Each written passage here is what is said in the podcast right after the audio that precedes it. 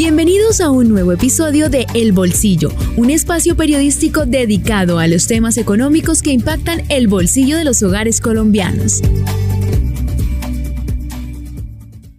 Vanguardia Podcast.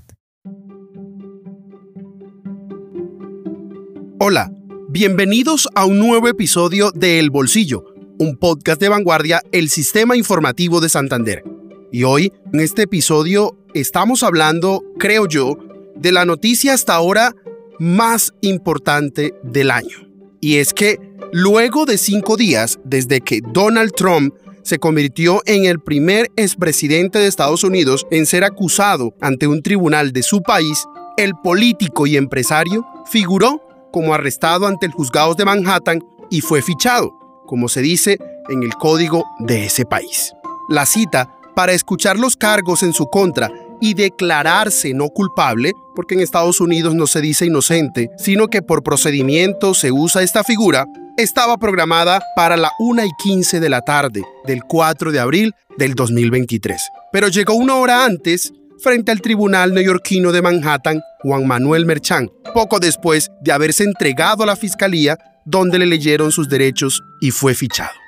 Esto se ha convertido en el centro y en el foco de atención en el mundo sobre lo que va a pasar con el expresidente de Estados Unidos, Donald Trump. Y en medio de su posible campaña para volver a la Casa Blanca, el proceso contra Trump se formalizó el pasado 30 de marzo por un gran jurado del estado de Nueva York, el Departamento de la Policía de la ciudad, el Servicio Secreto de Estados Unidos y otras autoridades, quienes ya se ponen en alerta máxima dada la tormenta política que se puede desatar por este caso y sus efectos económicos y democráticos.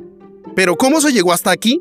La investigación de la oficina del fiscal del distrito de Manhattan, Alvin Bragg, se refiere a que Trump y su campaña falsificaron registros para ocultar pagos en épocas de las elecciones del 2016 a la actriz de películas para adulto Stormy Daniels, con la intención de evitar que hiciera público su supuesto romance con Donald Trump. Sin embargo, el expresidente niega esa relación. Asimismo, el expresidente de Estados Unidos se declaró este martes 4 de abril no culpable de los 34 cargos relacionados con el pago irregular a esta actriz porno.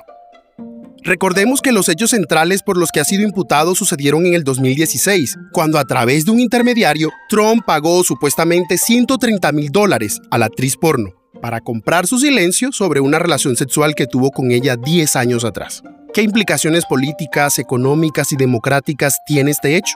Para eso, en el bolsillo hablamos con Mauricio Jaramillo, profesor en la Facultad de Ciencia Política, Gobierno y Relaciones Internacionales de la Universidad del Rosario, quien también es internacionalista y magíster en seguridad internacional. No, la, detención no tendría por qué repercutir em, en la democracia, porque pues es pues básicamente es una decisión que está amparada por la acusación de un, de un fiscal no le impide a Donald Trump ser candidato, va a tener implicaciones políticas, eso sí, en la medida en que muy seguramente esto va a catapultar a Trump adelante a la campaña, en la medida en que mucho antes de lo pensado el Partido Republicano deberá decidir si, si lo apoya. Eh, algunos políticos muy seguramente les van a preguntar que si de alguna manera existe algún impedimento moral. Ya sabemos que impedimento legal no hay, incluso Trump podría gobernar desde la cárcel. En la economía es muy temprano para saberlo, pero en este momento son otros dos factores que están afectando la economía de Estados Unidos. En el primer lugar está la guerra, en segundo lugar, todas estas expectativas que se han generado alrededor de regiones que quieren evitar el uso del dólar como los BRICS o como la Asociación de Naciones del Sudeste Asiático en América Latina empiezan a aparecer. Entonces es un momento crítico, pienso yo, en el prestigio de Estados Unidos en el mundo, pero la detención no tendría por qué ser inmediatamente, no tendría por qué tener un efecto inmediato en la economía. Vanguardia Podcast.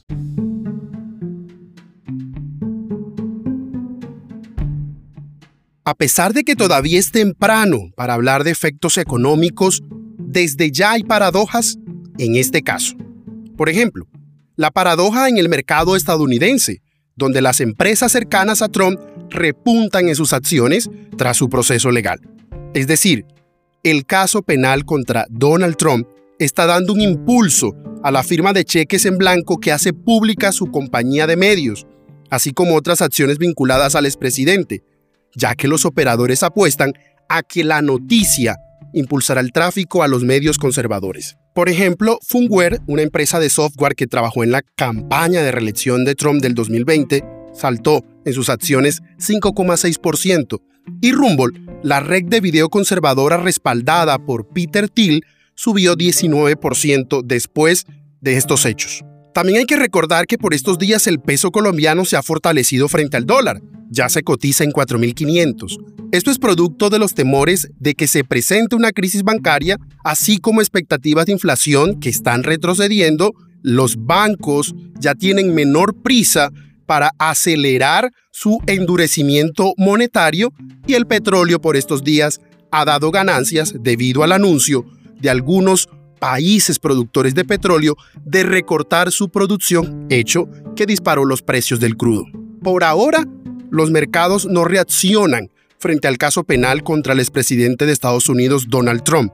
Y para seguir hablando de esta noticia, nos acompaña el analista financiero Diego Palencia, vicepresidente de Investigación y Estrategia en Sólidos Capital. El juicio a Donald Trump expresidente de los Estados Unidos es histórico. Obviamente es una responsabilidad personal intransferible la que él asume con todos los elementos criminales que hay en su contra.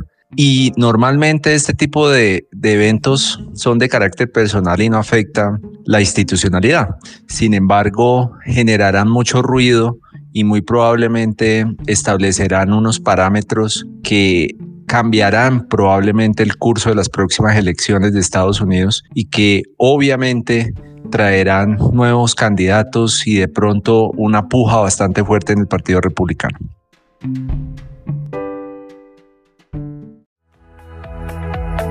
Hemos llegado al final de este podcast. Los esperamos en un nuevo episodio. Dirigió Miguel Orlando Alguero, periodista económico. Este es un podcast de vanguardia, el Sistema Informativo de Santander.